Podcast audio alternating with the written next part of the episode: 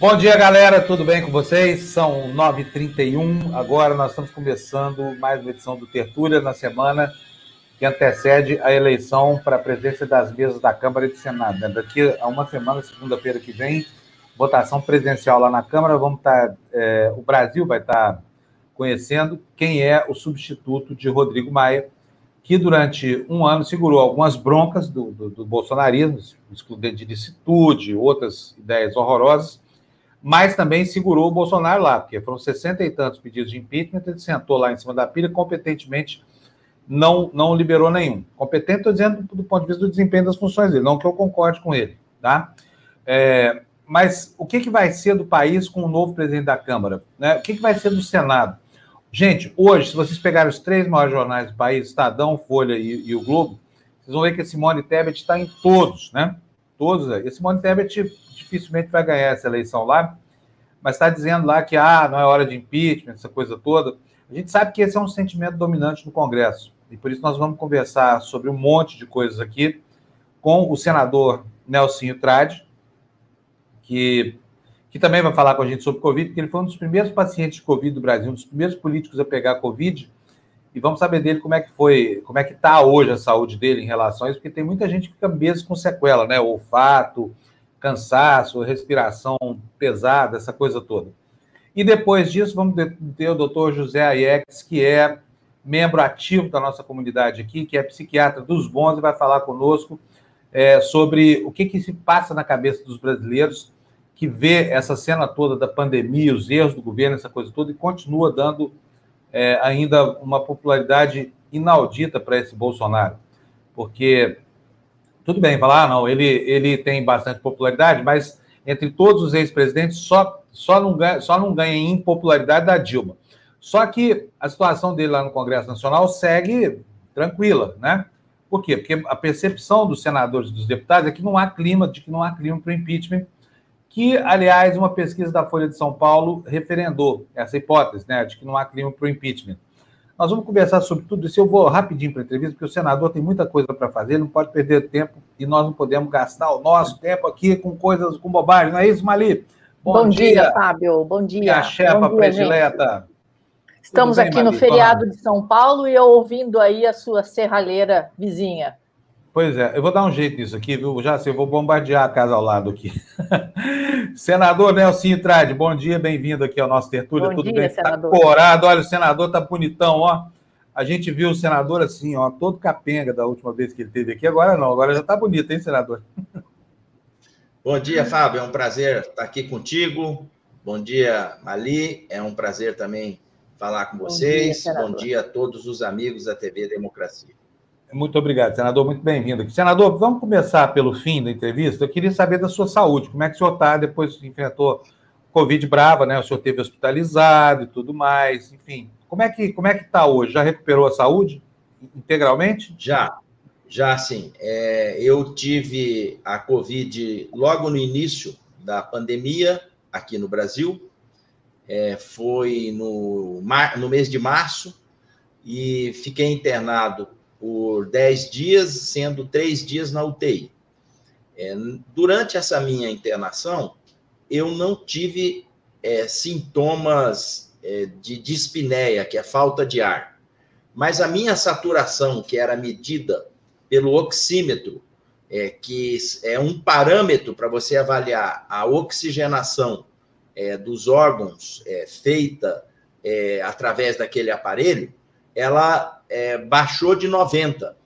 E um dos indicadores para você é, fazer a ventilação mecânica é exatamente esse. Mas como eu não tinha sintoma, e isso até chamou a atenção dos colegas que estavam é, me atendendo, uma vez que eu sou médico, para poder explicar para as pessoas esse termo que eu acabei de usar, é, eles falaram que isso devido ao fato de eu nunca ter fumado na minha vida e sempre ter um, um hábito de atividade física é, irregular, mas eu sempre é, joguei meu futebol, joguei meu tênis, pedalei, fiz minha musculação. Então, isso ajudou muito na, na nossa recuperação. É, posteriormente a isso, dali um, umas duas semanas, é, num final de semana, eu tive uma crise de labirintite aguda, coisa que eu nunca tinha tido. Eu fui é, no médico especialista da área e pergunta daqui, pergunta dali, examina. Ele fala, mas vem cá, você não teve Covid? Tive. Então, isso aí é sequela tardia do Covid. Foi a única coisa que ficou. Tratei essa questão, passou, e graças a Deus hoje eu estou é, com a saúde plena, é, pronto para poder é, ajudar aí o nosso país no que me compete a sair desse problema todo que nós estamos presenciando. Senador, vamos começar a falar de política, então. Seguinte, hoje tem a Simone Tebet estrelando aí os cadernos de política dos três grandes jornais, dizendo o seguinte: olha, acho que o, o, o impeachment não tem clima, essa coisa toda, dá para resolver na base da conciliação os conflitos do Brasil. Eu queria saber como é que o senhor está vendo esse movimento todo lá no, no Senado. E, e, o senhor já definiu sua vota no, no Rodrigo Pacheco ou na Simone Tebet ou, ainda não? Sim, já defini. É, eu estou numa situação é, realmente é, diferente dos outros colegas do meu partido, que é o PSD. O PSD, numa reunião interna dos seus 11 senadores, nós fechamos questão no sentido da escolha do senador Rodrigo Pacheco. É, isso foi bem no início. O PSD foi o primeiro partido que declarou o apoio ao senador Rodrigo Pacheco. Posteriormente a isso, surgiu a candidatura da senadora Simone Tebet, que é do meu estado. É, Para vocês terem uma ideia, o, finado pai dela, saudoso senador Rames Tebet, foi um dos melhores amigos do meu pai. Eu cansei de ver eles é, estudando juntos, porque eles. É, o senador Rames, quando era deputado estadual, em 78, foi relator da Constituinte do Mato Grosso do Sul, recentemente dividido do Estado 1 no Mato Grosso. E meu pai, por ser um advogado e um estudioso dessa parte, também deputado estadual, é, ajudou ele como na, na correlatoria de alguns temas. E eu presenciei eles várias vezes é, se reunindo, atravessando a, a madrugada nessa questão. Além disso, quando tiveram em Brasília juntos, meu pai, deputado federal, e ele, senador, sempre foram muito amigos. Eu já fui deputado estadual com a Simone, no meu estado. Quando eu saí no meio do mandato, me elegi prefeito da capital e ela prefeita de Três Lagoas. E, mas eu não, eu não posso fazer outra coisa a não ser obedecer o meu partido. Isso eu já disse para ela eu acho que na política, às vezes, uma verdade dói, mas é muito melhor você ser verdadeiro, ter o peito aberto e mostrar para a pessoa o que você vai fazer, do que você ficar passando a mão na cabeça, deixando uma interrogação e chegar lá atrás, é, fazer uma coisa diferente daquilo que você possa ter induzido a pessoa a achar que você iria fazer. Então, o nosso voto vai ser do Rodrigo Pacheco. Tá. Senador, como é que está o senhor em relação ao governo Bolsonaro? O senhor estava muito próximo do Bolsonaro durante o começo do governo, depois eu, eu, eu não sei como é que ficou a sua posição. Como é que está o senhor em relação ao Bolsonaro depois dessa história toda da pandemia? Olha, eu sou uma pessoa independente aqui. É, eu já fui executivo, é, eu sei o que é ficar sentado numa cadeira é, sendo mandatário é, de vários problemas que você acaba tendo que resolvê-los. Eu sei que nem sempre a gente acerta, é, nem sempre aquilo que a gente quer fazer a gente consegue fazer. E, e sou um crítico dentro de uma linha é, de independência. É, nas vezes que eu entendo que precisa criticar, eu critico e sou respeitado por isso. E nas vezes que precisa apoiar, eu apoio. Senador, eu tenho uma pergunta. É, eu tenho uma pergunta. A, a, ainda sobre a senadora Simone, ela falou que o impeachment hoje é, traria muitos problemas ao país. Como é que o senhor vê essa, essa afirmação dela?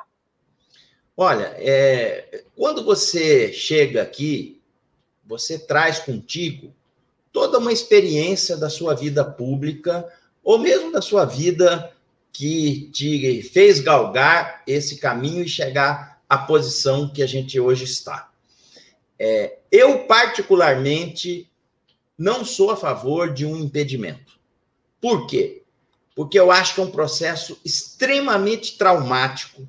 É, não, se eu tivesse aqui, eu não votaria a favor de um impedimento da presidente Dilma. E eu sou anti-PT. Lá no meu estado, eu fui um ferrenho opositor de Zeca do PT, disputei a eleição de governador com o Delcídio do Amaral, mas eu entendo que é, mais importante do que qualquer posicionamento desse é o resultado democrático de uma eleição limpa, de uma eleição que a população escolheu aquele para poder é, te representar. Isso, para mim, é muito forte, porque só quem passa por uma eleição majoritária e sabe o que é para você poder vencer um processo de impedimento sendo colocado por não se articular bem com o parlamento ou por uma pedalada que acabaram idealizando para poder caçar a presidente, eu não vou entrar nisso, a presidente Dilma, ou por alguns erros que a gente sabe que o presidente Bolsonaro cometeu. Então, na minha avaliação, essa é uma pauta prejudicial, sim, às questões de pelo menos nesse encaminhamento que a gente vê que o governo está tendo de querer acertar o nosso país. Se vai atingir ou não esse objetivo, aí eu não estou lá no executivo para poder é, dizer para vocês é, essa resposta, mas que pelo menos eles estão tentando, a gente vê que está. Fechado seu microfone, Fábio.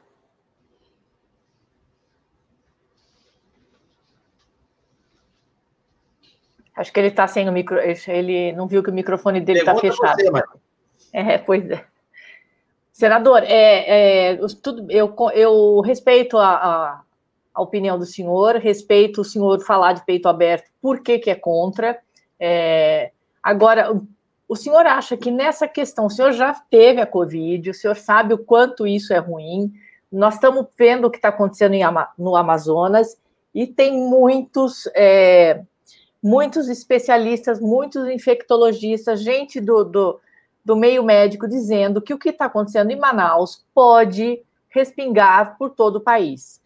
Mesmo diante disso, o senhor acha que existe uma condução é, é, que seja satisfatória do governo Bolsonaro? Não, eu digo para você o seguinte, como eu te disse, é, assim, quem que vai concordar com os desdobramentos que estão acontecendo lá em Manaus, lá no Amazonas, lá no Pará. Ainda mais eu sendo médico. É, eu fiz 17 anos de pronto-socorro. A morte por insuficiência respiratória é uma morte agonizante. É algo assim que não sai da sua cabeça. Eu me lembro que eu estava no segundo ano meu de pronto-socorro e eu presenciei isso de um paciente que tinha inalado é, muita fumaça de um incêndio e ele acabou falecendo, que não deu tempo de entubar. É algo realmente é, aterrorizante. E ninguém concorda com isso. Eu não concordo, o próprio ministro da Saúde não concorda, o próprio presidente Bolsonaro também não concorda. Mas a gente está vendo que é, medidas para poder sanar essa situação estão sendo tomadas. Ah, mas deveria ter feito isso antes. Bom, aí vai tudo de um planejamento, de uma escolha da equipe técnica que poderia estar à frente organizando tudo isso. E, ou seja, são erros e acertos que um governo, quando está na forma executiva, acaba cometendo. Só que nesse caso, várias vidas foram ceifadas, mas o importante disso tudo é o quê? Agir, atitude, ir para frente, arregaçar a manga, não ficar é, lamentando, nem ficar politizando, correr atrás das vacinas, fazer com que o Brasil possa voltar a produzir as vacinas. O Brasil sempre foi um um, tem uma expertise nessa questão, na questão da vacina da AIDS, na questão da vacina da hepatite, e a gente, é, de uns três, de umas três décadas para cá, isso foi atrofiando. Eu até já vou entrar essa semana, de primeira mão, estou avisando vocês aqui, de uma audiência pública para a gente poder discutir essa questão no sentido do porquê que o Brasil parou, atrofiou nessa questão da produção dos insumos da vacina. Porque a gente está agora na dependência de uma relação diplomática com a China, numa relação diplomática com a Índia, seja lá com quem for, de poder passar esses insumos para nós, porque nós temos aqui Butantan, nós temos o Oswaldo Cruz, é, o Bio Manguinhos, nós temos várias entidades renomadas internacionalmente que têm toda a expertise para poder desenvolver essa questão. Então, essa é, é uma situação que precisa ser corrigida. Essa pandemia veio para dar um alerta para todos nós, e amanhã ou depois, se vier alguma outra, nós não podemos ficar aí com o pires na mão, correndo atrás de um país de outro para a gente poder vacinar a nossa população. O Brasil, eu me lembro quando eu fui até o ministro Ernesto é, fazer o alerta de que nós deveríamos entrar nesse grupo que o Brasil, é, indo atrás dos Estados Unidos, não tinham entrado nesse grupo de países que estavam estudando a vacina da Organização Mundial da Saúde. E após esse alerta, dali uma semana, o, o Brasil acabou entrando de novo, que possibilitou a gente pegar essa vacina de Oxford. É, por quê? Porque eu, eu me formei no Rio de Janeiro e ah, eu, nós tínhamos lá uma, uma cátedra chamada Doenças Infectos Parasitárias. E a gente ia lá para o Instituto Oswaldo Cruz para poder aprender lá. E o, o quadro técnico daquele pessoal é impressionante. É, eles são respeitados é, a nível internacional. E eu fui estimulado por colegas que formaram comigo na, no Rio de Janeiro, falando assim: você é médico, formou com a gente, nós estamos trabalhando lá, não podemos deixar o Brasil fora dessa questão. Faça alguma coisa por aí. Foi daí que a gente conseguiu, nessa é, interlocução com o ministro Ernesto Araújo, fazer com que o Brasil retomasse essa questão, e mesmo os Estados Unidos não entrando, a gente entrou e fizemos parte desse grupo para poder receber a vacina é, através lá da Organização Mundial da Saúde. Muito bom. Fábio, fechado o seu microfone.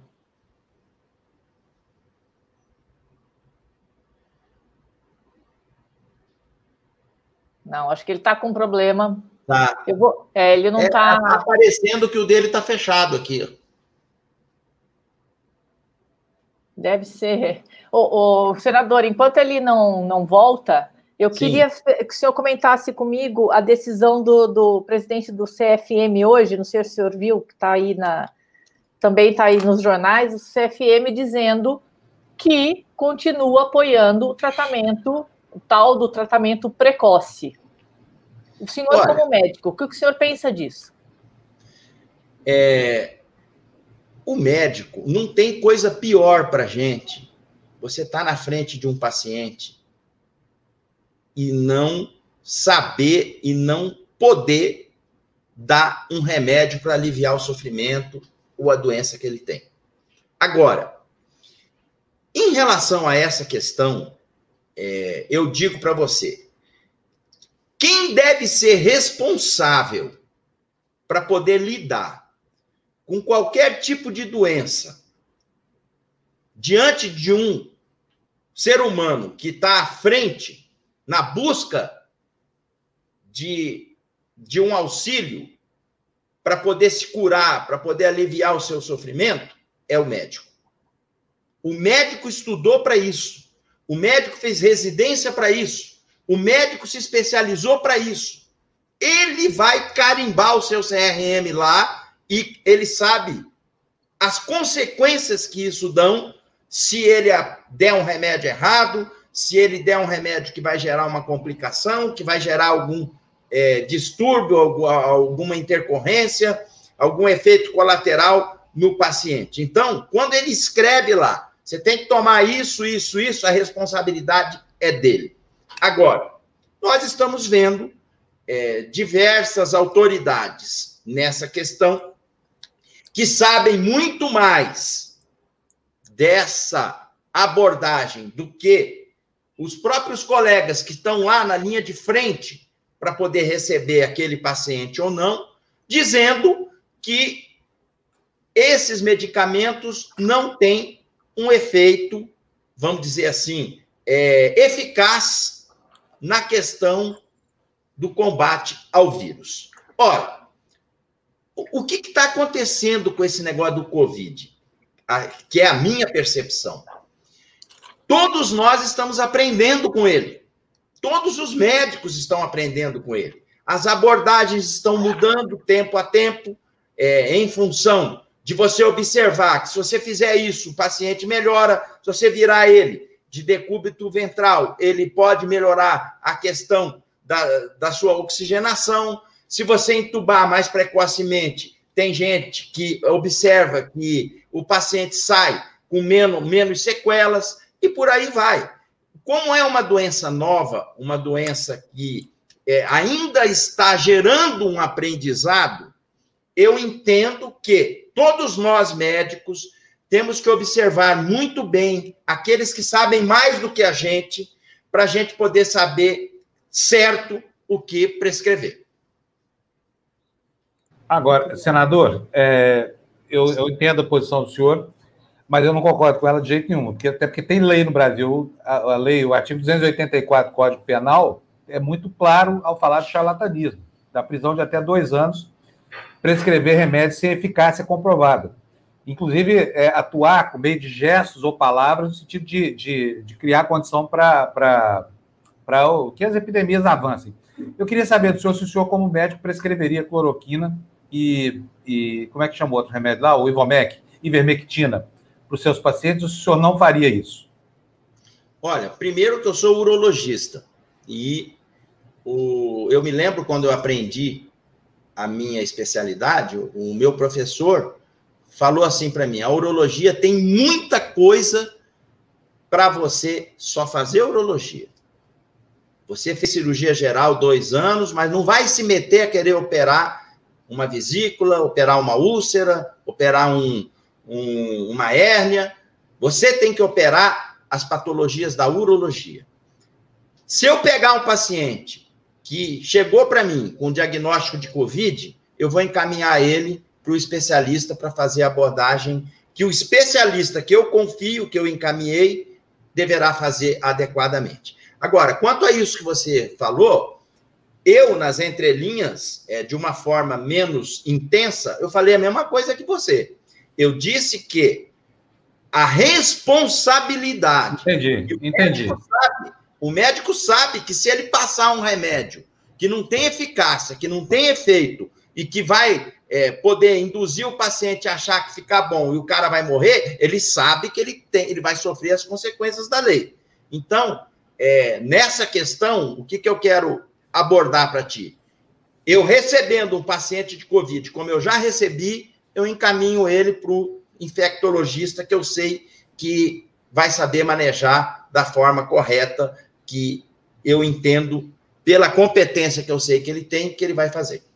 Agora, eu estou dizendo isso, pessoal, pelo seguinte, porque nós vimos aqui, nós que somos leigos, não entendemos nada de medicina, inclusive, nem a favor, nem contra, nem. Nós estranhamos muito por exemplo, que o ministro tenha ido a Manaus dois dias antes de começar o morticínio lá por, por, por essa morte horrível que o senhor descreveu, e tenha levado um aplicativo que induz médicos a receitarem cloroquina e Ivomec para os seus pacientes. Eu queria saber do senhor como é que o senhor achou isso, como médico, como político. O senhor tem toda a condição técnica para fazer uma análise Olha, desse. É, é o que, que eu, eu tenho lido. Eu faço parte de grupo de médicos, né, que são é, colegas que formaram comigo, que é, acabaram por fazer essa é, interação com a gente nas redes sociais, e a gente observa que nessas discussões não existe uma eficácia comprovada nessa questão. Então, quem vier a prescrever é, esses tipos de remédios está realmente prescrevendo alguma coisa que,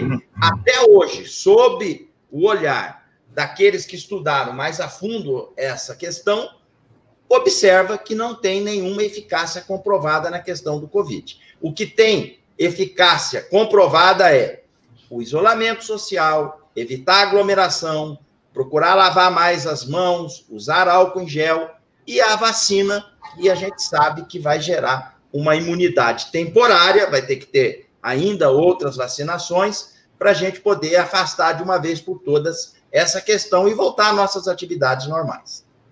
Eu tenho mais duas perguntinhas para o senhor aqui. Deixa eu ver se dá tempo de fazer as duas. O, o, o, o, presidente novo do Tribunal de Justiça de Mato Grosso, semana passada, ao tomar posse, fez uma festa para 300 pessoas, chamou a, a pandemia de palhaçada midiática fúnebre e, e não estava de máscara nos momentos lá da, da cerimônia, pelo menos nos momentos em que a gente tem registro público dela. queria saber do senhor se o senhor teve nessa festa, se o senhor não ficou apavorado, caso tenha estado lá, com a, com a aglomeração gerada por esse senhor aí que vai presidir o TJ do Mato Grosso do Sul? Olha, é, eu estava nessa posse. É, eu fui convidado e eu estava nessa posse. Eu fui com a minha máscara, que está aqui comigo. Aqui eu estou sozinho. Fiquei com a máscara o tempo todo. Normalmente, as solenidades do Tribunal de Justiça, elas ocorrem no próprio Tribunal de Justiça, que é um, um anfiteatro mais é, reduzido, com menor número de capacidade. Até para poder é, fazer o distanciamento entre os convidados, é, foi feito no maior dos anfiteatros que nós temos lá na capital, que é o Palácio Popular da Cultura. Quanto ao discurso que ele fez, é, eu me reservo no direito de discordar do que ele falou, mesmo respeitando as opiniões divergentes, mas eu digo para você o seguinte: é, muita gente que lá estava observou isso e foi no convite dito que era para a gente poder levar a máscara, tinha álcool e gel na frente de todo mundo e os lugares, é, você tinha um lugar é, preenchido por uma pessoa, é, pulava duas cadeiras, tinha outro para dar aquele distanciamento. Agora, é, gente, nós estamos realmente diante de uma situação que não dá para a gente vacilar. É, eu tive nessa semana que passou é, o passamento de dois parentes próximos é, da nossa família. Uma tia, irmã da minha mãe, faleceu, e um, o sogro da minha filha. Eu vi, eu vivenciei de perto essa questão. Então, isso não é para brincar. Aonde eu procuro ir, aonde eu tenho um, um, uma indução de poder é, dar o meu testemunho, de dar a minha orientação, eu sigo rigorosamente aquilo que é preconizado. Senador, última pergunta é a seguinte: na semana passada, a Justiça mandou bloquear bens do senhor aí, associando o senhor nessa decisão com desvio de dinheiro usado na operação tapa-buracos aí em, em, em, em, Mato Grosso do Sul. Eu li aqui a declaração da sua defesa, dizendo que os atos imputados não foram tomados pela sua esfera de administração. Eu gostaria de saber do senhor o que foi que aconteceu e, e a que, que o senhor reputa essa, essa decisão da Justiça. Olha, eu hoje um executivo que sai de um mandato, ele é sujeito a, aos órgãos de controle. É, quem entrou no meu lugar abriu, eu saí sem nenhuma ação de improbidade administrativa. Quem entrou no meu lugar é, foi um opositor é, do nosso grupo político, abriu 243 procedimentos contra as nossas ações. E digo para você, desses sobraram 12. Os outros todos a gente já conseguiu reverter. Essa é uma questão igual em outros casos, que teve decisão, inclusive pelo STJ, reconhecendo a nossa tese de defesa. Então, decisão judicial, não adianta você ficar lamentando, ficar choramingando, é, falar mal do juiz que deu, ou, ou alguma outra coisa nesse sentido. O que, que você tem que fazer? Você tem que pegar a tese do seu direito e recorrer dela. Como é uma decisão ainda em fase inicial de instrução, é o que nós vamos fazer, como a gente fez nas outras e obteve a vitória. O mais importante disso, disso tudo é o seguinte: mesmo com tudo isso aí, eu fui o senador com 40% dos votos mais votado do meu estado. Ou seja, eu tive a chancela e a absolvição popular, o que me faz ter a tranquilidade, como eu já tenho na minha consciência, de que as pessoas me conhecem, sabem quem eu sou e por isso confiaram a sua, é, o seu voto para que eu possa estar aqui representando a todos eles. Nós, 243 processos, você deve ter gastado fortuna de honorário de advocacia. Procedimentos. Você está vendo esses cabelos brancos aqui? Uhum. Essa barba branca aqui também é uma Mas parte. Olha, você sabe disso, que isso aí. É, eu sempre procuro ver as coisas boas da vida.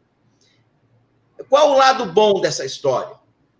Quem conseguir passar por um crivo desse e sair como ficha limpa, porque senão não poderia ser candidato, você pode ter certeza que o cara é ficha limpa mesmo. Então, como eu já estou é, habituado, até em função de tudo que já foi, que eu já percorri para chegar até aqui, de poder fazer esse enfrentamento do jeito que eu estou fazendo, para mim, no final disso tudo, eu vou ter o meu atestado é, de sempre ter feito as coisas certas, de ter é, organizado é, Campo Grande da melhor forma que a gente, pelos indicadores, é, organizou. Eu fiz 1.044 obras em oito anos de governo, é, inaugurava uma obra nova a cada dois dias úteis, executei quatro programas de aceleração do crescimento, fui a única capital do, do Brasil que conseguiu isso.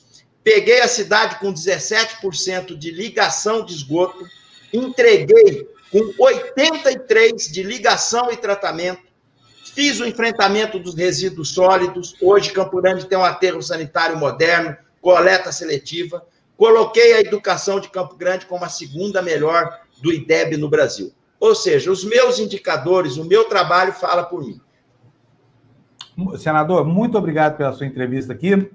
Obrigado. Passou rápido, eu nem senti o tempo. Quando eu Foi vi que ia hora, 30 minutos, eu falei, poxa, vai tanta coisa, mas Não. quando a gente se sente bem e as perguntas são inteligentes, realmente é, é, algo prazeroso. Você pode sempre nos convidar, que eu estarei aí com o maior prazer. E eu vou acompanhar a entrevista do colega José Elias, ah, é então, então eu vou fazer o seguinte: eu vou até deixar o senhor aí. O senhor fica à vontade para sair na hora que o senhor quiser, é só apertar o botãozinho aí e sair da live, tá bom? Certo.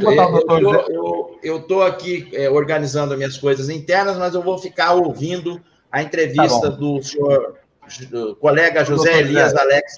Minha saudação a ele. Tá bom, tá aí já na tela, doutor José Alex. Doutor José, bem-vindo aqui ao nosso programa. Eu vou deixar o senador aqui no cantinho. Senador, se o senhor quiser entrar, o senhor só levanta o dedo aqui, tá? Para mim, que eu Sim. boto o senhor na live, tá bom? Doutor José Aiex, é um prazer falar com o senhor. O doutor José Aiex, para quem não conhece, é médico psiquiatra dos bons. Ele é um dos elementos mais ativos aqui da comunidade da TV Democracia. E olha, há muito e muito tempo que nós estamos querendo ouvir o doutor José Aiex, né, Maria? Muito. Finalmente deu certo agora. Então, Demorou para ele vir. Muito obrigado pela, pela, pela gentileza do senhor, muito obrigado pela companhia que o senhor faz para a gente, pelas opiniões sempre sensatas que o senhor exprime aqui. Eu queria saudar a sua chegada aqui, porque para mim isso aqui é, é, é, uma honra, viu? Ver assim, alguém que é um expoente da nossa comunidade aqui junto conosco aqui no, no, no Procênio, que nem dizia o Zé Paulo de Andrade. Então, muito obrigado. É... Pode se apresentar, por favor. Eu, eu aqui me sinto muito feliz de estar aqui. Não sei, como é que está o som? Tá bom? Tá, tá ótimo. Excelente, tá ótimo. Tá ótimo. Tá. É, eu, nossa, vocês não imaginam a alegria que eu tenho vivido nesse país depois que pessoas como você, Fábio, Eduardo Moreira e outros resolveram romper a bolha da grande imprensa. Eu sei o que é a grande imprensa e o como ela mantém o povo brasileiro desinformado, tá? Eu tenho duas, algumas bandeiras que eu luto como um Don Quixote. Uma delas é contra a indústria farmacêutica multinacional. Eu escrevi um livro chamado Psiquiatria Sem Alma, está aqui, Tá? Esse livro foi escrito em 2012, eu levei 10 anos para escrever. Eu tenho aqui atrás, vocês estão vendo, tem livros que eu trouxe dos Estados Unidos. E a grande verdade é o seguinte: nós temos hoje no Brasil uma situação onde as pessoas estão sendo submetidas na área de psiquiatria, que é a minha área, a um verdadeiro massacre, porque as pessoas estão sendo anestesiadas para não, não, não reagirem a essa barbárie que nós estamos vivendo hoje e que foi o tema do meu último livro, Barbárie Consentida tá certo? E o que eu fico muito triste é que, e respeitando o colega Nelson Trade, que é o nosso senador, que acabou, né? Eu fui presidente da Associação Médica do Paraná, fui presidente da Sociedade Paranaense de Psiquiatria, e eu sou muito decepcionado com a maioria dos meus colegas médicos. Inclusive, eu quero dizer o seguinte: esse artigo do, do, do, do, presidente do Conselho Federal de Medicina, em relação a que, o Fábio comentou, é um artigo que ele fez o que o Max Weber chamava neutralidade ética. Né? Quer dizer, você usa a neutralidade ética para não se posicionar. Eu nunca fui desse tipo. Ontem, por exemplo, saiu uma, uma matéria do Hélio Schwartzman na Folha de São Paulo, não sei se vocês leram, que ele diz assim: Bolsonaro é louco, né? Ele faz essa pergunta, e aí ele cita, inclusive, o seguinte: que muitos psiquiatras dizem que o Bolsonaro tem traços de personalidade, transtorno de personalidade sociotática e narcisista, mas que os psiquiatras não podem se posicionar. Isso é balela. Eu digo, Bolsonaro é sociopata e narcisista, assim como Trump, o chefe dele. Tá? Por quê? As pessoas, Fábio, o grande problema é que as pessoas não sabem muito sobre o, o capítulo da psiquiatria, que eu reputo como um dos mais importantes, importantes que é o transtornos de personalidade, que está é, tá lá na CID, tá? da F60 a F69. Tá? Por quê? Porque transtorno de personalidade não tem cura. Então, por exemplo, as pessoas não sabem o que, que é um sociopata. Tá? Poucos psiquiatras ousam transformar, é, transmitir isso. Uma das pessoas que eu gosto muito é Ana Beatriz Barbosa Silva, que é uma psiquiatra do Rio de Janeiro, que escreveu um livro chamado Mentes Perigosas, tá? que é um best-seller. Porque a grande verdade é o seguinte: como que a população vai aceitar que uma pessoa que é o sociopata não tenha capacidade de sentir remorso? A pessoa não entende o que, que é um sociopata. O sociopata, ele tem voracidade. Primeira coisa, é tudo para ele, ele quer mais, mais, mais. Segundo, não importa os meios, e sim o fim. Qual é o fim? É a voracidade, é se locupletar, ou de poder, ou de dinheiro, ou de. Até eu, eu, eu me interessei muito sobre isso, inclusive escrevi um artigo na Folha de São Paulo uma vez, é, sobre o motoboy, que o Fábio deve lembrar do motoboy, aquele que matava as mulheres lá no Parque do Ibirapuera, né? E o, o, até o Otávio Frias, que era o dono da Folha, ele escreveu um artigo, né, a confissão do predador, dizendo que a psiquiatria era um ramo atrasado da medicina e que não explicava o que era o motoboy. Eu disse, não, o, o motoboy é um psicopata ou sociopata, e tem essas características. Ele tinha voracidade de sexo, ele queria, ele transou com mais de mil mulheres. E a dissimulação também é uma das marcas do sociopata. O sociopata faz é, discursos maravilhosos para convencer a pessoa, e ele não tem a mínima capacidade de sentir remorso. Ele não sente culpa. Então, por exemplo, você pega um, um, um, um político, no mundo político está cheio de sociopatas, cheio, cheio. Por quê? Porque o, o cidadão vai lá, faz um, um, uma, um, um, discurso maravilhoso, falando, né? Eu lembro muito dele, vou citar um aqui, Paulo Maluf. Paulo Maluf chegava, tinha 193 processos, aí a Ilha de Jersey devolveu milhões de dólares que ele, que ele desviou e, e, no, no, lá na obra da, da, da, Avenida Água Estraiada, em São Paulo, e ele ia na televisão dizendo: Eu não tenho dinheiro no exterior, isso é mentira. Quer dizer, a ilha de Gerson devolveu o dinheiro e ele dizia que não era dele. Quer dizer, agora, o duro é que ele acredita que ele está certo. Então, esse é o grande problema. As pessoas precisam entender que o sociopata e outros transtornos de personalidade é egocintônico. O transtorno é egocintônico, faz parte do ego da pessoa e ela acha que ela está certa. Entendeu? Então, é, é, é, essas coisas que eu, eu fico muito triste que a, a, os psiquiatras não explicam direito para a população, sabe? Então, quando eu vejo essas questões, por exemplo, né? Ah, como o Ariel Schwartzman escreveu, Bolsonaro é louco? Não é louco. Ele não é louco, ele não delira, ele não tem alucinações, ele não tem é, outras é, características de um esquizofrênico, por exemplo. Tá? Agora, ele é um sociopata. E, e a loucura dele, que não é loucura, tem método, né? que é o método o seguinte, de manipulação. E a Hannah Arendt, ela, ela, ela, ela, ela falou isso muito bem nos livros dela, quando ela comentou a questão dos nazistas. Por exemplo, o Goebbels, né, aquela velha máxima gobeliana, né, tem que é, repetir sempre uma mentira até que ela se transforme em uma verdade. Isso é manipulação. Então, é, é, é uma situação muito triste a gente pensar que nós estamos nas mãos de muitos psicopatas. O próprio Guedes é outro psicopata, né? E que é, é, o que eles querem é dinheiro, é poder, só isso. Não interessa que tá gente morrendo de fome, tá certo? Então, esse livro que eu escrevi agora, o Barbárie Consentida, eu, eu inclusive, eu estudei muita economia, né? E hoje nós não temos saída a não ser com distribuição de riquezas. Tá certo? Isso Thomas Piketty fala, o Eduardo Moreira fala, o Ladislau Dalva fala, tantos economistas falam, não tem jeito, só que a grande questão é que também os ricos não querem abrir mão das suas riquezas eles não aceitam ser tributados. Apesar de que o Bill Gates, na virada do ano, ele mesmo falou: não, a gente tem que ser tributado porque eu ganho demais. Mas aqui no Brasil, não. Então, é, é, é uma, é uma situação, assim, que é, é, não adianta a gente ficar procurando soluções cosméticas, superficiais, a gente tem que ir ao fundo. O fundo é exatamente isso. Há uma patologia social instalada.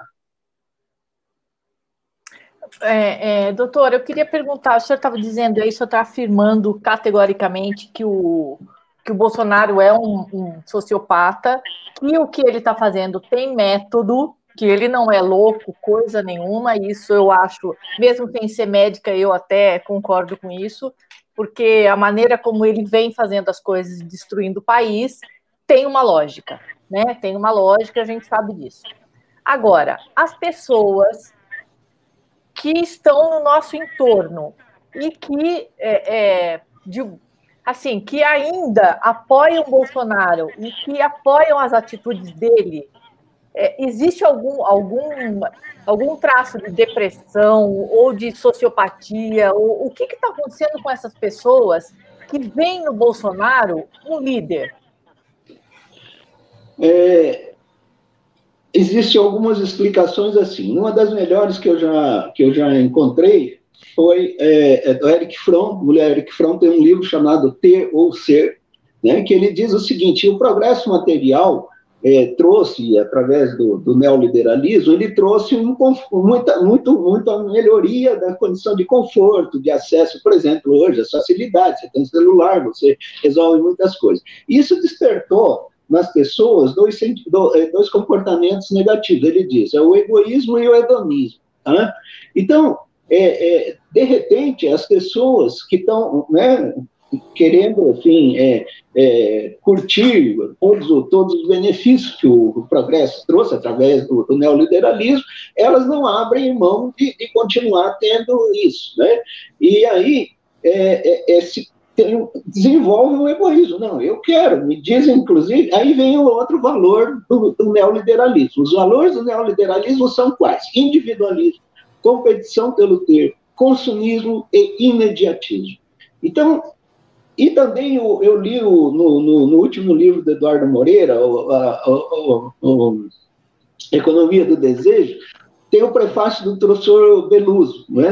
O Beluso fala o seguinte, e ele cita Elizabeth Rudinesco, que é a, a, a, aquela psicanalista francesa, que fala o seguinte, que essas, é, é, essas questões daí, do, acesso, é, é, ela, ela despertou em muita gente um fascismo que estava escondido. Então, é tipo assim, quando você faz uma política de distribuição de renda, né, e você diz assim, olha, não, mas e, e, e, muita gente, né, que, que, que é de classe média ou classe média alta, diz assim: não, mas espera lá, me falaram que se eu trabalhar, se eu for um bom empreendedor, eu vou ganhar muito. Agora, como é que eu vou distribuir isso com essa gente que é vagabundo, que não gosta de trabalhar como se pobre fosse tudo vagabundo, né? Então, agora, o Bolsonaro, ele canalizou muito desse sentimento dessas pessoas. E essas pessoas têm medo de que é, é, é, volte um, um, alguém da esquerda que resolva levar adiante a política de distribuição de, de riqueza. Que, na verdade, os governos do PT melhoraram isso, mas também não melhoraram muito, não. E eu vou dizer uma coisa para vocês: eu fui do PT, fui presidente do PT de Foz do Iguaçu, quatro anos e meio, saí do PT por causa do mensalão. Até hoje, eu estou esperando meia culpa que o PT deveria ter feito, não fez tá certo? E outra coisa, eu acho muito triste essa polarização entre Bolsonaro e PT. A vida fora disso, e tem que ter vida. Agora, a vida fora disso, ela tem que ser uma vida que tenha é, é, fundamento, que tenha conhecimento, tá certo? Então, na verdade, e eu tenho grupos de pessoas conhecidas, né, que, que, que, que a gente tem, minha esposa também, até ontem eu estava conversando com ela. Eles ficam, muitos bolsonaristas, muito bolsominion, como se diz, eles estão, é, é, assim, estão retendidos. Só que eles falam o seguinte, bom, mas a gente tem que ver quem vai ser o adversário dele. Entendeu? Então, é, é, é, é se for alguém né, que vai distribuir riqueza, que tem uma postura mais comprometida, mais com social, que seja progressista, eles são capazes de votar no Bolsonaro, porque ele garante o, o, o interesse dessas pessoas, que é cada vez mais o egoísmo, né, e é, é, é, é acumularem riquezas, entendeu? Então, é, é, é, é, eu acho que essas são as, as, as, explicações assim, mais plausíveis que eu encontrei, né? E tem, lógico, muita gente que está é, é, assim, alienada, tem muita gente alienada, né? Tem muita gente que, infelizmente, é como eu disse antes, a, a grande imprensa manipula muita coisa. E aí, é, por interesses econômicos, inclusive, né? E o, o, o, o uma, uma questão assim, né, que, que, eu, que eu acho que é importante também a gente falar é, é o seguinte: o Tatel é, de muitas é, igrejas, né? Igrejas, principalmente essas igrejas pentecostais aí, eu não sou contra os evangélicos, não, eu, né? Mas eu, eu, tenho alguns evangélicos que eu respeito, mas não respeito é, de Macedo, é, Malafaia, essa gente que são pessoas que manipulam os seus fiéis. Né? Então, existe todas essas, essas questões que fazem, e, e, como o brasileiro ele não tem acesso a uma situação de estudo aprofundado, né? por exemplo, eu tenho 68 anos, sou médico, é, e, e até hoje eu não deixo de estudar. Agora, eu te pergunto, quantos livros um brasileiro lê por ano?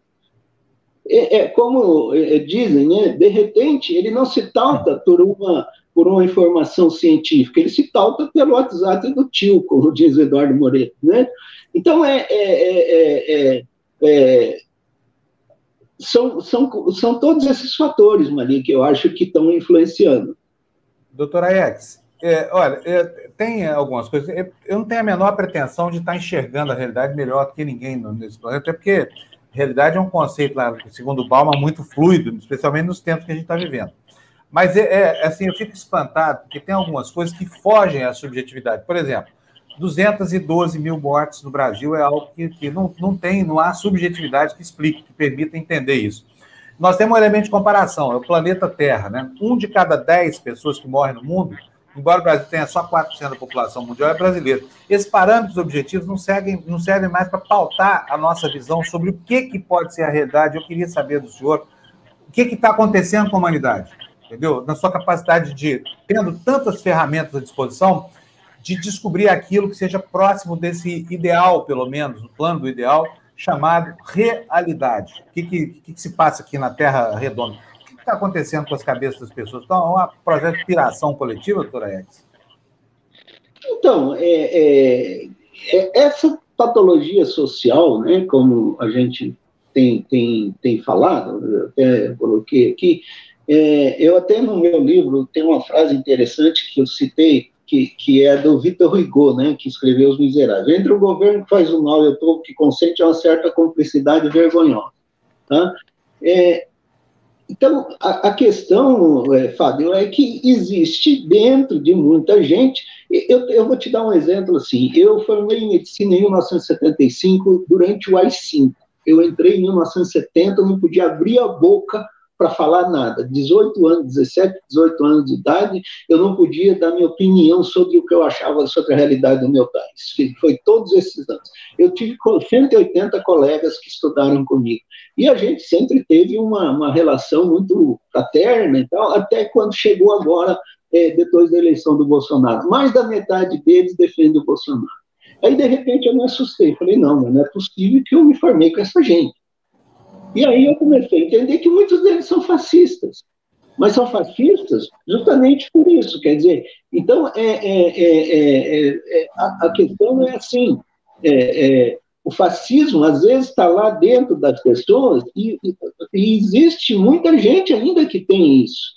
Que, apesar de tudo que se fala, do cristianismo, das religiões orientais, que fala de amor, o próprio islamismo, tudo, tem muita gente que não, não, não, não concorda com isso. Você entendeu? Porque o egoísmo pre, pre, é, prevalece. E também porque o neoliberalismo, eu lembro muito bem, alguns anos atrás, quando a Margaret Thatcher e o Reagan começaram a fazer essa questão do, do, do, do, neoliberalismo, que era uma maravilha, e muita gente não é, e tal, e tal, é isso mesmo houve uma pesquisa que o individualismo estava impregnado na alma de 85% dos homens. Então, é, é, é uma situação assim, e, e, e, é, e é, é, é, são, são influências que, a, que as pessoas receberam e assimilaram, e que é, alguém, inclusive, diz assim: o nazismo, né? O que, que aconteceu no nazismo? Ora, o, o nazismo é, inclusive o Fábio sempre diz aqui, né, o nazismo ele veio na esteira da eugenia. E a eugenia ela foi um movimento que houve no início do século XX, é, no final do século XIX, que é, a eugenia dizia o seguinte: as pessoas que não são capazes é, é, de, de, de, de, assim, é, havia toda aquela teoria do, do Malthus, né, inclusive, de que não haveria comida para todos, né, e que tinha que eliminar aqueles que não fossem capazes de viver uma vida digna, tanto isso que o, que o Hitler criou uma lei, né, que autorizava a matar as pessoas que não eram capazes de ter uma vida digna, eles começaram a matar deficientes mentais, né? Eu falo isso no Psiquiatria Sem Alma, com a concordância de psiquiatras, que inclusive eu faço uma crítica à psiquiatria, que ao longo da história ela colaborou com muitas tragédias, tá certo? A eugenia, então, levou ao holocausto. Então, é, existe um sentimento latente e que hoje o, o, a direita, a extrema-direita, como comandada pelo Trump, como o Duterte da, da, da, das Filipinas, o Erdogan da, Turquia, né? o, o Viktor Orbán da Hungria, o Putin da Rússia, eles, eles trabalham esse, esses, esses, esses sentimentos, essa, essa coisa que estava latente e eles estão conseguindo fazer. Agora, a grande verdade é que tem muita gente que é contra, como nós. Agora, o que nós precisamos é estar unidos para enfrentar isso, não tem outra maneira. É, agora, você sabe o que, que me chama a atenção? Que no caso da pandemia, doutora X, tem, tem um elemento aí muito complicado. Porque, por exemplo, abrir mão da vacina, como 42% da população disseram ao Datafolha que vão, que vão fazer, significa talvez abrir mão da própria vida. Quer dizer, a vida está perdendo o valor como, como bem absoluto.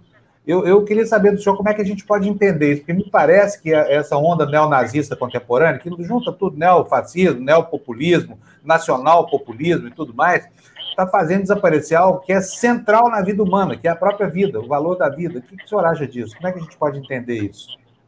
É que as pessoas, elas acham que não vai acontecer, elas não vão perder a vida delas.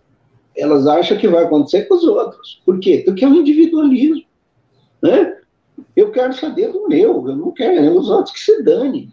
Sabe? Perdeu-se o sentido de solidariedade, perdeu-se o sentido né, de, de, respeito a, a, ao próximo, entendeu? Mas por quê? Porque é, as pessoas são massacradas com isso, né? É, tem uma questão que se reflete porque é, é, a, a grande questão é exatamente essa. Não vai acontecer comigo. Vai acontecer com os outros, mas não comigo e os outros que se dane. Quer dizer, esse egoísmo que o Eric Fromm falava lá em, em ter ou ser, é claro, é claro. Né? Agora, o grande problema disso tudo é justamente o seguinte, né? Os é, políticos que se aproveitam do, do, do, do de, e eles captaram isso, né? O próprio Bolsonaro ele captou é, é, e outra, por exemplo, você pega Olavo Carvalho, né? Como você diz, né, Fábio, aquele estrupício. Aliás, eu, Fábio, eu queria fazer um breve, é, assinalar uma, coisa. A minha esposa é uma, poucas, é uma, das poucas pessoas que fala estrupício também. Então, nós, nós que temos uma certa idade, né, doutor? É uma certa, é não é uma errada idade. A gente usa palavras aqui que são né, derivadas lá do latim clássico é que você é de Uberlândia, minha mãe era de Araguari, tá? E... Ah, tá explicado. e a minha irmã mais velha nasceu em Uberlândia. Mas eu queria, é, é, é, é eu estava dizendo, né, exatamente o seguinte, é, é que, que o, o Acklin Bebê, né, que é aquele camaronês que escreveu um livro chamado Necropolítica, né, ele, uhum. ele, ele, ele também ele fala de uma coisa que eu acredito que interfere muito também, né? E tem a Clara Valverde, é uma ativista social espanhola, que ela escreveu um livro sobre isso, que ela chama de necropolítica neoliberal, né? Quer dizer, o que não, o que, o, o, o, o que não é capaz de produzir e consumir, que morra, né? Então, existe realmente esse espírito da necropolítica neoliberal, né?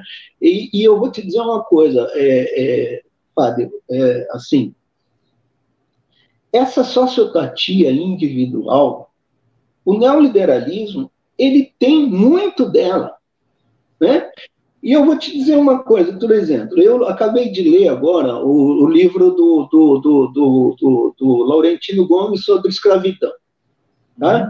Aí você pensar que nós tivemos 350 anos de escravidão e você lê livro, tudo naquele, naquele livro, tudo que fizeram contra os negros, tá? não só no Brasil, mas no mundo.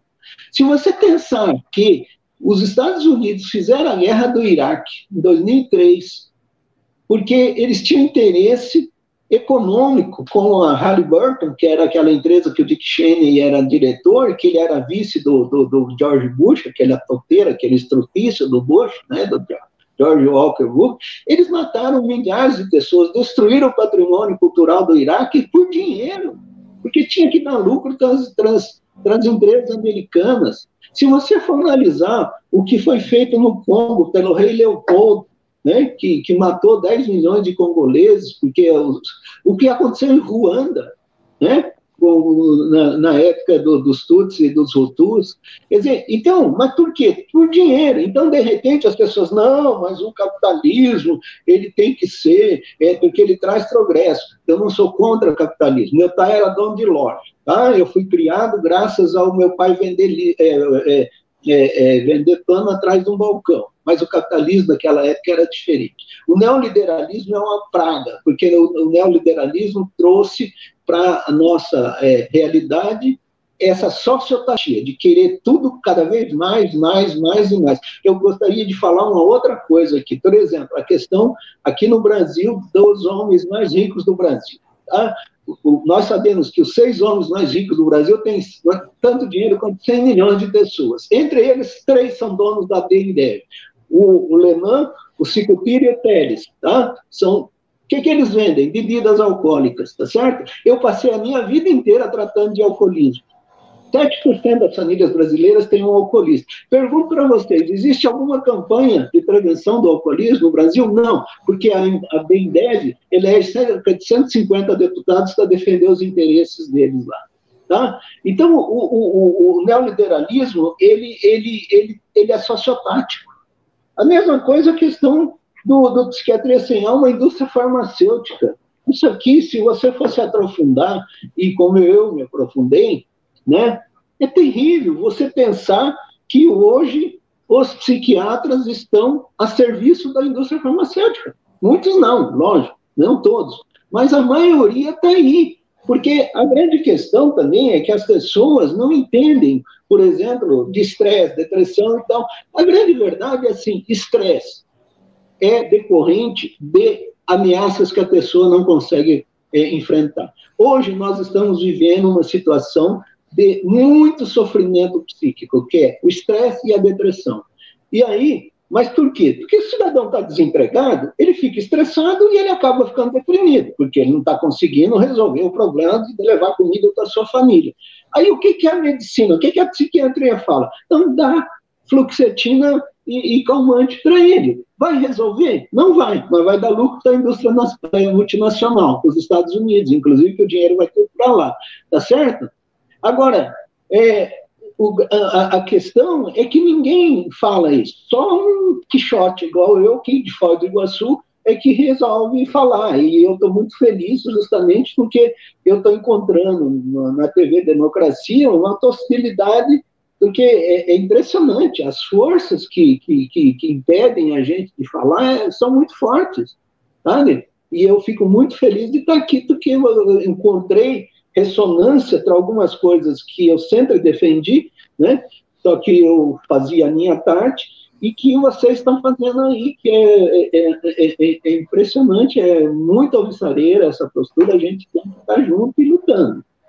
É, pois aqui o senhor tem todo o espaço que o senhor para falar, porque a gente tem uma, uma, A gente comunga de todas as ideias que o senhor, que o senhor exprime aqui.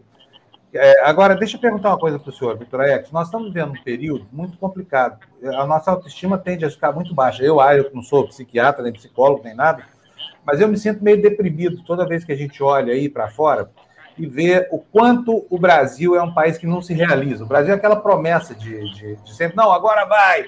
Aí a Newsweek bota lá o Cristo Redentor decolando, daqui a pouco o Cristo Redentor está caindo de novo. E aí agora nós nessa posição incômoda de esmoler do mundo aí, mendigando uma vacina que a gente poderia estar fabricando aqui se tivesse um pinguinho mais assim de altivez.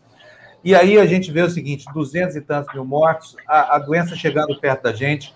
Todo mundo conhece alguém que já perdeu um amigo para a Covid, essa coisa toda, e a gente, numa indigência moral, incluindo flex aqui, caído diante do mundo, como se o mundo tivesse que acolher a gente por pura piedade, que é um sentimento dos piores para ter por alguém. Queria saber do senhor como é que isso é, influencia no nosso astral, na nossa vida, se a gente vai ter depressão ou não, se a gente vai precisar tomar esses remédios todos que você descreve tão bem no seu livro aí, como sendo essas bombas aí, que não vão cuidar da, da doença, vão só tratar os sintomas.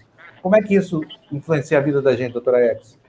Lógico que influencia muito negativamente, né? Porque só, nós somos seres sociais, né? Nós somos seres sociais. E nós que temos e não somos é, contaminados pelo vírus do, do, individualismo, do egoísmo, né, é, a gente sofre, por exemplo, é, é, é, eu aqui em casa, eu e a minha esposa, a gente sofre muito pela situação, apesar da nossa vida estar equilibrada e tudo, a gente está numa situação tranquila, a gente né, tem uma renda que dá para ter uma vida assim, confortável, não tenho, nunca tive ambições de, de, de, ficar rico, né? Mas, assim, é muito triste, só que não, é, é, é, realmente, sabe, Fábio, existe uma, uma, uma, uma um, um, índice, eu vi outro dia uma notícia aqui, né, que saiu na, na Folha de São Paulo, no UOL, que aumentou o, o consumo, o receituário do psicotrópico em 45% depois da pandemia, tá certo? Por quê? Porque, e tem outra questão, as pessoas é, estão usando é, é, é outras é, drogas, né, que, que, por exemplo, o próprio álcool, drogas ilícitas e, e outras fugas, para aguentar a barra. Por quê? Porque não, não vem saída, não vem saída, você entendeu? Então, é, é, é, é, eu, eu até queria responder aqui, eu estou vendo uma pessoa que falou o seguinte, se eu sou contra a ciência melhorar a vida das pessoas é, da, da, na, na, saúde mental. O grande problema é que isso, a Organização Mundial de Saúde, ela sempre diz o seguinte, os transtornos mentais de comportamento são resultantes de fatores biológicos, é, sociológicos e, e psicológicos. Tá? Então, você não pode analisar a questão de qualquer transtorno psiquiátrico se você não analisar a interação desses três fatores. Isso aí é BADA em psiquiatria em saúde mental tá certo? Então, na verdade, é o seguinte, nós passamos uma época, principalmente no início do século XX, onde a psicanálise era preponderante, né? Vocês lembram muito bem, se falavam, depois que descobriram, em 1952, descobriram os medicamentos psiquiátricos, primeiro foi a clorpromazina, a indústria farmacêutica, gradativamente, ela foi é, é, colocando uma ideia de que não, é tudo alteração é, química, que você está deprimido não é porque você está desempregado, a tua mãe morreu, não, é porque a tua serotonina está baixa, e aí tem que equilibrar com química, tá certo? Agora, nós temos que resgatar psicológico, que é os traumas que a gente sofreu, às vezes, na infância, e, e outros que Melanie Klein, Freud, é, Lacan e, e, e Jung falaram também, e também o social. É importantíssimo entender que o social hoje é o fator mais importante na gênese dos transtornos mentais. Tá? E que a maioria dos transtornos mentais hoje são estresse, depressão e dependência química. Entende? Então, se você não, não, não, não, não, não tem essa visão de que é, é, é, o social adoece emocionalmente, é lógico que você, né, que você não, não é, você vai ficar dando remédio, mas não vai resolver. E, e realmente, é, é, o, Fábio, não tem outra saída a não ser a gente estar unido e fazendo essa conscientização das pessoas, sabe? Combater essas informações falsas dos, do, do, do, dos fascistas aí, sabe? Agora, para isso, a gente tem que ter conhecimento. Então, por exemplo, uma das coisas que eu sempre ficava muito triste é que eu sempre buscava passar esse conhecimento para o leigo, né? Como a Ana Beatriz faz muito isso lá no, no, nos livros dela, né? E você não encontra, não, não encontra, é, é não encontra canal para se estressar, entendeu? Então é assim, é. do, da, da, mesma maneira, por exemplo, que você rompeu com a Rede Bandeirantes, criou a TV Democracia, que o Eduardo Moreira rompeu com os bancos, tá certo? Eu a minha briga a vida toda foi contra a indústria farmacêutica, que isso aqui, vocês imaginam como eu sou quixotesco, né? Porque eu tô é, lutar contra a indústria farmacêutica é, multinacional, principalmente a Big Pharma norte-americana. Só que eu tenho uns 40 livros aqui que eu trouxe dos Estados Unidos. E lá tem muita reação. Tem muita reação. Você entendeu? É, eu, é... Olha, eu, doutor José, eu acompanhei o deputado Paulo Delgado, quando apresentou o projeto anti, da lei antimanicomial no Brasil, aproveitando aquela iniciativa da Itália, eu acompanhei aquele trabalho e, e, assim e vi toda a polêmica que aconteceu naquele momento, porque a sociedade tinha medo dos seus doentes mentais, um medo louco, né? E quando abriram as portas dos hospícios, descobriram que muitos deles tinham perdido completamente laços familiares, essa coisa toda, não tinham como voltar para a vida civil de antes. E aí a gente viu o processo de implantação dos hospitais disso e o, e o, e o, e o abandono, praticamente, da psiquiatria como como é, método de tratamento dessas doenças que estão assolando a nossa sociedade com muita clareza. Né? Nós temos aí, acho que, se eu não me engano, são 13% de, de pessoas dependentes de álcool, 4% dependentes de, de, de, drogas hipnóticas e outras drogas muito fortes, essa coisa toda. E quando a gente vê o problema na rua, ele se expressa na forma das cracolândias que estão aí jogando buzo pelas capitais brasileiras. Como a psiquiatria ficou uma ciência marginal, assim, o senhor está falando, tem, o senhor tem toda a razão assim, o sentimento meu aqui como leigo é o de que faltou ao país discutir saúde mental. Que o país tem evitado essa discussão, porque talvez ela seja uma discussão complicada demais, porque não há interesse nenhum da sociedade em resolver, né? Sabe uma coisa que me deixa absolutamente, assim, pasmo, é ver o, o, o, o gestor municipal ou o governador dizendo o seguinte: nós não vamos recolher, não vamos tratar, recolher não, eu dizer uma palavra errada aqui, nós não vamos tratar do adicto das Cracolândias, porque a Constituição sacralizou o direito de ir e vir. Olha que absurdo! É um, é um, é um super absurdo. Não sei qual é a opinião do senhor sobre isso, mas assim, a maneira como o país trata a saúde mental é deplorável mesmo, você tem toda a razão, viu? Né?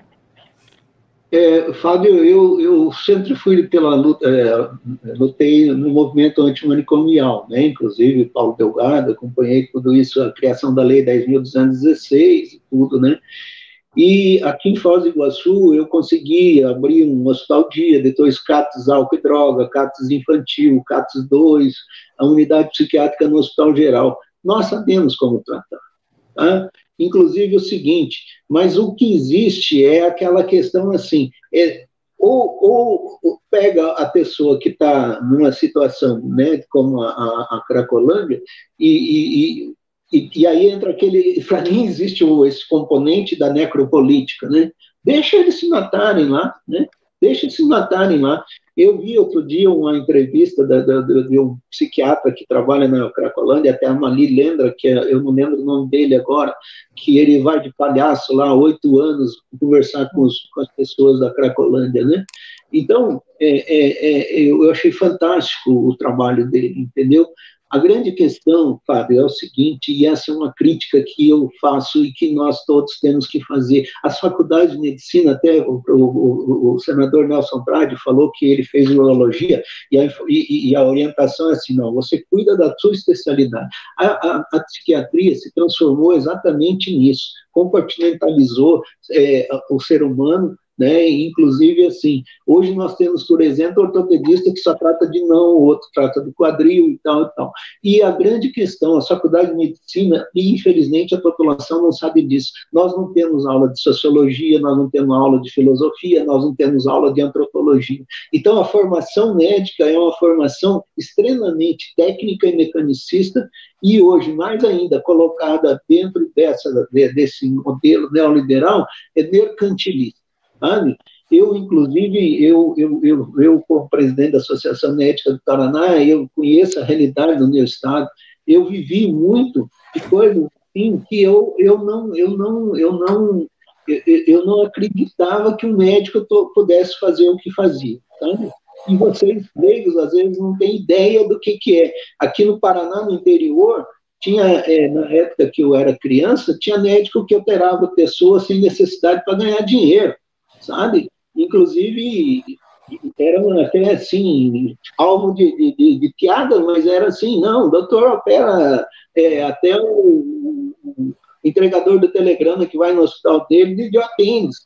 Então, é assim, infelizmente, a medicina, e eu, eu tenho um livro do, do, do doutor Senise, né, que fala também, que eu, que eu gosto muito, que ele fala medicina prostituída, né, Nelson Senise, faz muitos anos que ele que escreveu aí de São Paulo.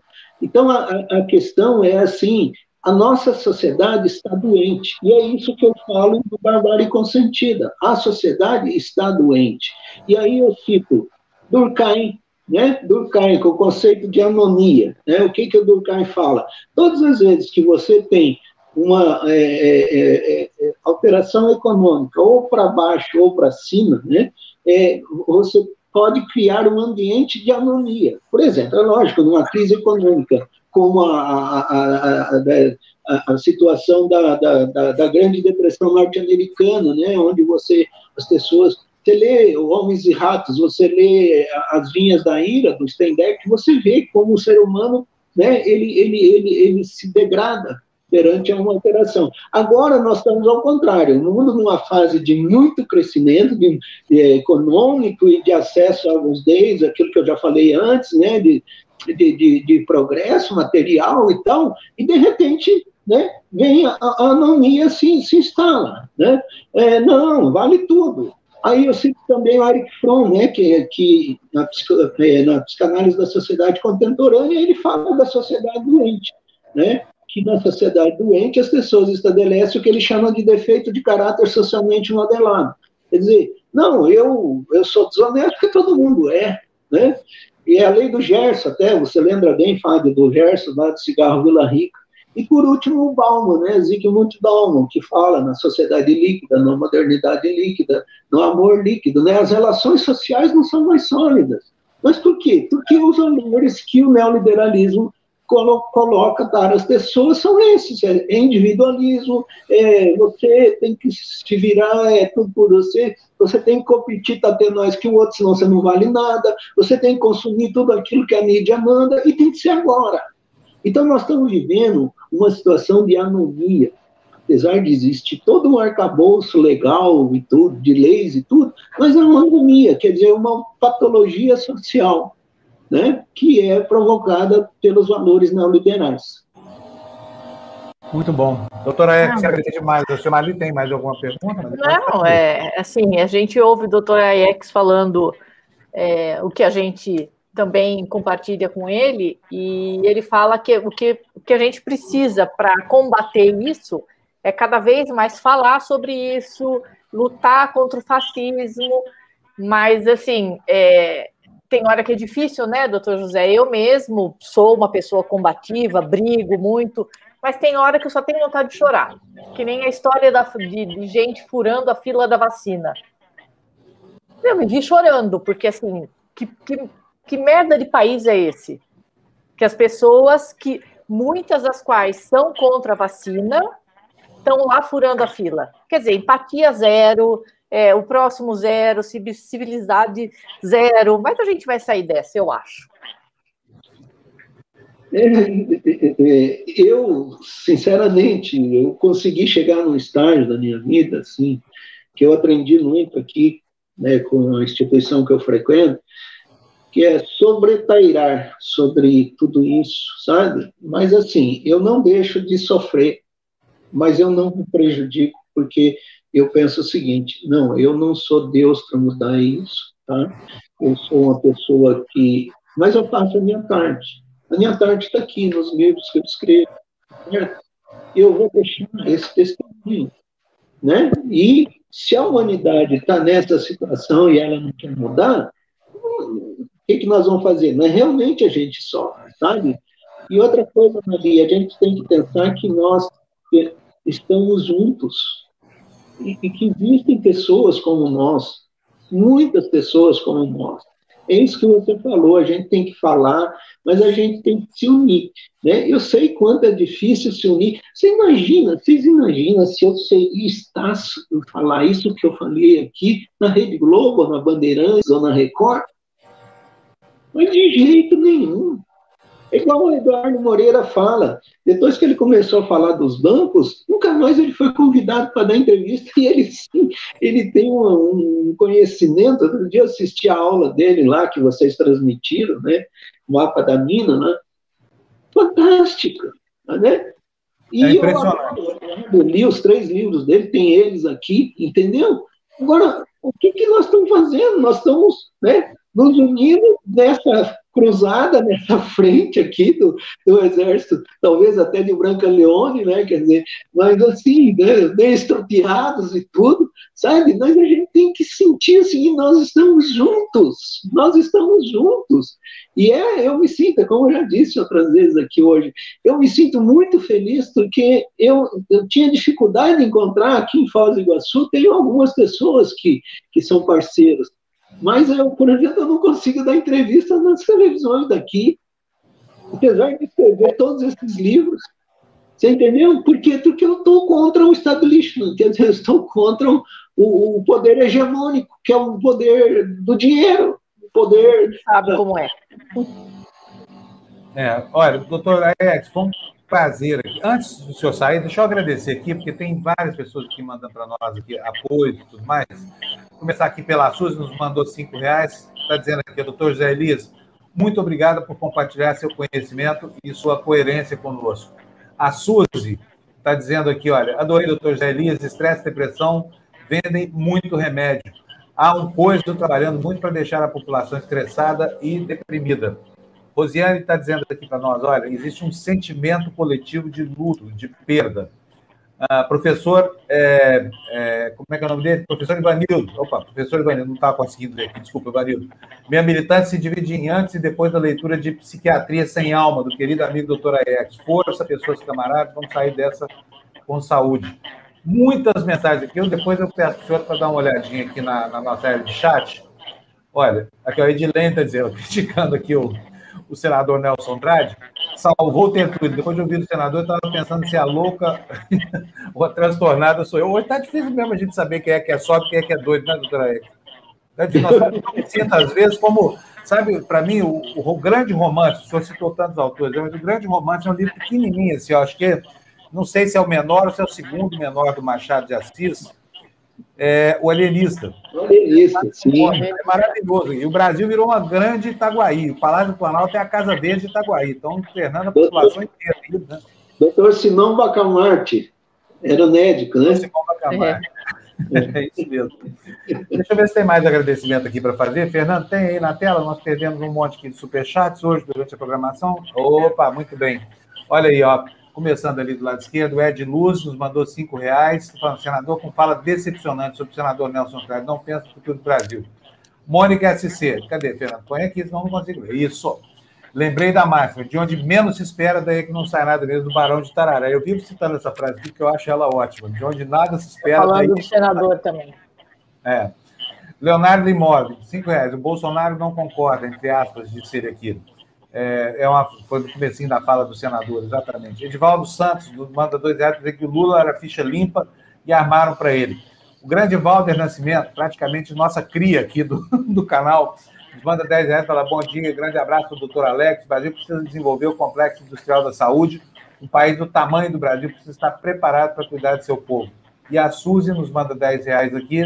Nós já lemos, mas eu vou até ler de novo, porque não custa nada. Doutor José Elias, obrigado por compartilhar obrigada, no, no caso, né, por compartilhar seu conhecimento e coerência conosco. Eu faço das palavras deles as minhas. Eu adorei a conversa com o senhor. Queria que o senhor voltasse muitas vezes aqui, porque, sabe, assim, em momentos de, de completa crise, de enlouquecimento geral da nação, é muito bom ter alguém que nos põe dos trilhos da normalidade aqui, até para a gente saber que os loucos não somos nós. Exato. eu, eu, eu, todas as vezes que eu for convidado, eu estarei com vocês, uma grande satisfação. Né? Chegou aí um superchat para o doutor Aex, ó. A Miriam, Olha aí, ó. reais. A mensagem é para ele, o dinheiro é para nós, né, Maria? Falo proveito maior, mas olha, é um justo reconhecimento. A Miriam está dizendo aqui para ele: parabéns, doutor José, estamos juntos mesmo. Miriam, nós juntos com vocês dois também, aproveitando a, da sua generosidade aqui. Muito obrigado. Viu? Obrigadíssima, doutor. Foi um prazer, O senhor vai voltar logo, logo aqui, tá? Volte toda semana, por favor. Bom, eu todo a sua dia sensibilidade. Eu assisto todos os dias. Muito bom. Olha, eu vou dizer uma coisa para o senhor. O seu, a sua sensibilidade, a essa altura da vida, que o senhor já escreveu seus livros, já fez a sua clínica, essa coisa toda, é, é, é o ponto de controvérsia perfeito para o comportamento de alguns médicos, sabe? Colegas do senhor aí que têm deixado a gente assim, de boca aberta e cabeça baixa. Não é possível que o Conselho Federal de Medicina tenha se transformado, se transformou um bunker do bolsonarismo, sabe? Onde médicos abrem mão da ciência em benefício do charlatanismo, se dobra o charlatanismo como se isso fosse a coisa mais normal do mundo. Daqui a pouco nós estamos abrindo mão do diploma e do juramento de Hipócrates e virando alquimistas. É o que falta para desmoralizar ainda mais a ciência médica no Brasil. Porque se depender só do conceito de categoria, já ferrou o conceito todo. O senhor não acha, não? Sim, o, o, o, o Fábio, eu, eu, eu, eu, você me desculpe eu, eu bater nessa pauta aqui, ó, pauta da psiquiatria, tá? A psiquiatria se rendeu à indústria farmacêutica. Até aquilo ali, você viu na capa do meu livro, Sem Alma é um cifrão. Eu, eu me dispus a debater isso com qualquer médico, psiquiatra, em qualquer lugar. Tá? Até hoje, nunca ninguém veio discutir comigo, que eles sabem que é verdade, sabe? Só que com a psiquiatria muito subjetiva, né? Então, é, é, as pessoas é, não sabem muito bem, mas, por exemplo, tem um livro recente que saiu do Peter Gott, que é um, um dinamarquês da plataforma Cochrane, que diz assim, é, medicamentos mortais e crime organizado. Ele chama a indústria farmacêutica de crime organizado. Por quê? Porque ela usa a saúde das pessoas para ganhar dinheiro. Você sabe que a terceira causa de morte nos Estados Unidos são medicamentos receitados por médicos? Então, são drogas, é, são venenos poderosíssimos, né, Toré? Exatamente. Mal, usados, mal prescritos, mal usados, são, são perigosíssimos. E, então, você imagina o que, que, é isso? Que, que situação que nós, enquanto sociedade, vivemos. Agora, é, é, é, as pessoas, ah, mas você vai brigar com os teus colegas. Não é questão de brigar, é de me posicionar. Eu não aceito isso. Eu não fiz medicina para isso, sabe? Eu fiz medicina por idealismo, desde criança, entendeu? Então, é, é, é, é mas é uma realidade, sabe? É uma realidade, é um, infelizmente, assim como o que os bancos fazem, assim como é, é, é, a, a, indústria lá, a Ambev faz, né? Que eu já falei aqui, você entendeu? Então, agora é a sociopatia da, do neoliberalismo. Deixa eu só aproveitar aqui para fazer uma última pergunta ao senhor, porque vem aqui da Rosiane, e eu achei essa pergunta aqui bastante interessante. Doutor José, poderia explicar por que ver Bolsonaro como sociopata e não como um sádico? Vejo os filhos como três sociopatas, mas o Bolsonaro não sei, tem minhas dúvidas. Que, qual a diferença entre uma coisa e outra, doutor José? Na verdade, o sádico é uma pessoa que, que tem é, prazer em, em, em, em fazer os outros sofrerem, né? Então, por exemplo, faz parte da sociopatia o sadismo, sabe? Só que o sociopata, como eu disse antes, ele é dissimulado, sabe? Então você vê, por exemplo, o, o, o, lógico que algumas coisas do Bolsonaro, esses dias, por exemplo, ele foi agradecer ao Maduro pelo, pelo, pelo, pelo, pelo envio do, do, do, do oxigênio para Manaus, tá certo? Foi um ridículo. Ele disse o seguinte: não, Maduro, você poderia ter dado essa ajuda para os venezuelanos, porque o Maduro está mais de 200 quilos. Quer dizer, ele, ele não tem noção do que, que é a liturgia de, do cargo do presidente da República. Entendeu? Então ele tem que humilhar, ele acha que ele está humilhando o Maduro, assim como ele achava que ele estava humilhando o Macron quando o Macron né, é, é, é, falou um negócio lá, e ele diz, ah, ele, ele não gosta de mim porque a minha mulher é mais bonita que a dele. Quer dizer, ele é um sujeito que é um boquirroto, é tosco, infelizmente. Você entendeu? E ele tem outra coisa, eu acabei de ler A República das Milícias, né? Do Bruno é, é, é Manso, né? Paz Manso. Gente, ali descreve todo o esquema. Então, aquela, aquela perversidade das milícias no Rio de Janeiro, ele encarna isso. Então, ele é sádico também. Mas o sadismo faz parte da sociopatia. Muito bom. Então, é, é, é, um, é um dos sintomas, inclusive. É um dos traços. Da sociopatia. É, é um dos traços. Um dos traços. Sim, o sociopata ele pode é, de ser dissimulado e ele pode ser opressor, ele pode ser. Sabe, o que interessa para ele é o, o fim, que é o quê? É se dar bem.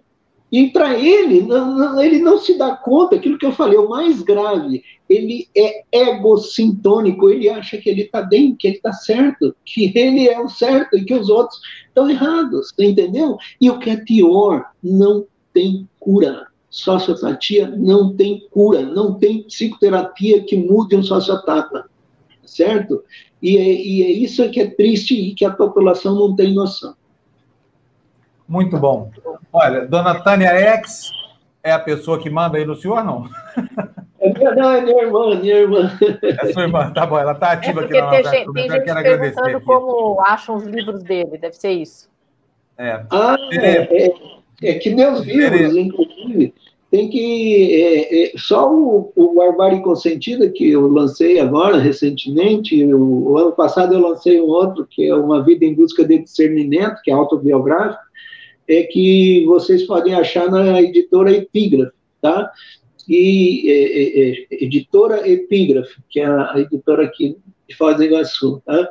e uso venais só em sebo, porque é, tem um outro que eu escrevi sobre drogas também, né, as drogas em tempos de neoliberalismo, em 2001, e, e, mas isso é só em sebo porque, vocês vejam bem, eu faço uma edição que eu banco muitas vezes, né, eu banquei Psiquiatria Sem Alma, eu mesmo banquei mil exemplares, aí o Barbárie Consentida mais mil exemplares, entende? Então a gente acaba não tendo é, e, e, é difícil né, para você fazer novas edições se você não tem a possibilidade de ampliar a disseminação, mas eu, eu, eu já encaminhei, né, Mali, para algumas é. pessoas.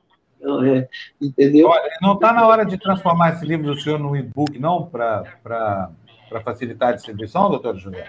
Pois é, então, eu, eu falei com, com, com o meu editor e ele está trabalhando nesse último. Agora, eu precisaria, eu gostaria mesmo, minha grande, minha grande bandeira é disseminar o Psiquiatria Alma. Tá?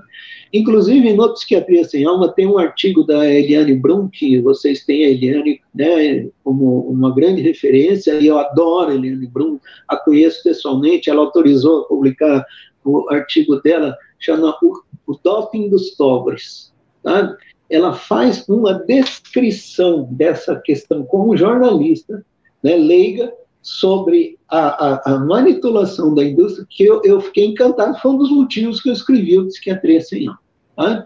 Então, é, é, é, esse, essa, essa, essa bandeira da luta contra a indústria farmacêutica é uma é, é, é, é, é assim é a minha meu carro chefe né porque assim como é, a de vocês é, é, é, é, furar a bolha da grande imprensa e a, a do Eduardo Moreira dos bancos e tal, certo? Então, eu gostaria realmente, eu estou estudando fazer uma, uma, nova edição do Psiquiatria Sem Alma, mas essa questão do e-book também eu já pensei. Muito bom. Se o senhor precisar de qualquer coisa que ele possa contribuir, o senhor pode contar conosco, tá bom, doutor José? Quero agradecer muito, muito ao senhor, adorei. Logo, logo, nós vamos ter mais doutor José X. O pessoal está pedindo aqui, vai ser atendido, viu, gente? Calma que vai voltar muitas vezes aqui. Boa conversa. Doutor José, muito obrigado por senhor, foi um prazer, viu? Tchau, doutor José. Falar para agradecer. Eu é que agradeço. Beijinho no Manolo. Ah, sim! Está aqui embaixo, está aqui embaixo. Eu imagino. Bom, vamos nessa, gente. A, a Miriam está pedindo aqui para a gente trazer a Eliane. Olha lá o Manolo, Fábio. Olha lá o Manolo. Oh, que gracinha, Manolo. Mas tem um nomão, ele, ele quase que cabe só nas vogais do nome. É. Bonitinho, mas que gracinha. Ele é shih tzu. É shih tzu. É. Minha filha tem um desse aí. É. Zé, obrigadão para o senhor, obrigadíssimo. Tchau, gente, obrigada. Olha, Marinho, falta a gente agradecer aqui. Olha, o César está dizendo aqui para a gente: bom dia, tertulianos, caros, não sou médico, mas para mim o Bolsonaro é psicopata. Porque para ser psicopata é preciso ser inteligente. Não, peraí, o Bolsonaro não é psicopata, porque para ser psicopata é preciso ser inteligente. Concluo. Bom, a julgar pela estupidez né, das falas e dos gestos e tudo mais, realmente o Bolsonaro não pode ser. Se a inteligência, assim, pronunciada é um requisito, né, Maria? É. Sociopata ele é. É isso aí. Psicopata a é gente é já... aí. Olha, a Leire Virginia está nos mandando dois reais, dizendo que, que falta para o Bolsonaro ter o diagnóstico. Por nós não falta ah. nada, viu, Leire? Já está diagnosticado, inclusive. Falta o mercado nós querer. Somos charlatães, né? O doutor José Eck já fez o diagnóstico dele. Ele está diagnosticado como um bom sociopata. Bom não, não tem nada de bom disso aí, não. Agora, a gente fica confundindo aqui as coisas, por quê? A gente teme muito taxar o Bolsonaro de maluco, por quê? Por causa da, da inimputabilidade, né, Maria? Não, mas é o que o doutor Aiex falou. Não... Ele é. de louco, ele não tem nada, ele não, não delira, nada. ele é. sabe o que ele está fazendo. Então, ele é, é, imputável, sim. Eu não entendo essas pessoas. Aliás, doutor José está aqui, deixa eu voltar ele aqui. Quero fazer uma pergunta para o senhor, doutor José. Pois Desculpa não. trazer o senhor de volta assim, sem avisar, sem combinar, mas assim, estamos não. tendo a segunda entrevista consecutiva com o doutor José Aieck na mesma edição. Doutor José, me conta aqui uma coisa. O, o, o, o, sociopata é inimputável também ou não? É, ele, é, veja bem, ele é imputável e responsável, né? Porque você sabe que existe o seguinte: imputável é para crimes, é, tipo assim, né? É, é, crimes como assassinato, tal, assassinato, roubo e tal, né? E responsável é o crime civil, né? Por exemplo, vamos a corrupção e tal. Só que, por exemplo, o, o, o, os psiquiatras forenses, quando você tem um psicopata lá, vamos pegar o caso do, do, do, do, do motoboy lá, né, do maníaco do parque. Ele, ele, e como ele matou 10 pessoas, 10 mulheres, ele está na casa de custódia de Taubaté, num regime que a gente chama, ele recebe medida de segurança, entende? Então, ele, ele não é, assim, é, é, é considerado uma pessoa que, que é louco, mas ele tem um perigo porque ele é psicopata ou um sociopata. Então, mas eles respondem, só que cabe aos psiquiatras dizerem se ele deve sair ou não. No caso do, do, do, do, do maníaco do parque lá.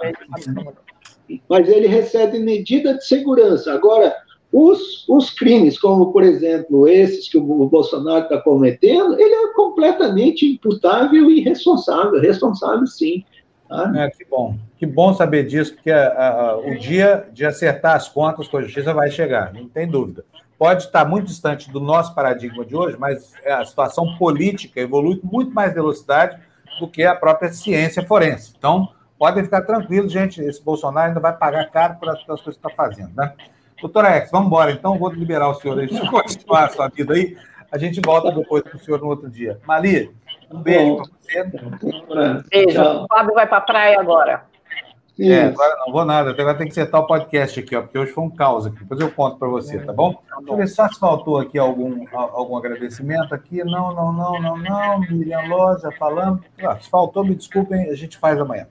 Beijo, pessoal. Tchau, Tchau. gente. Boa segunda.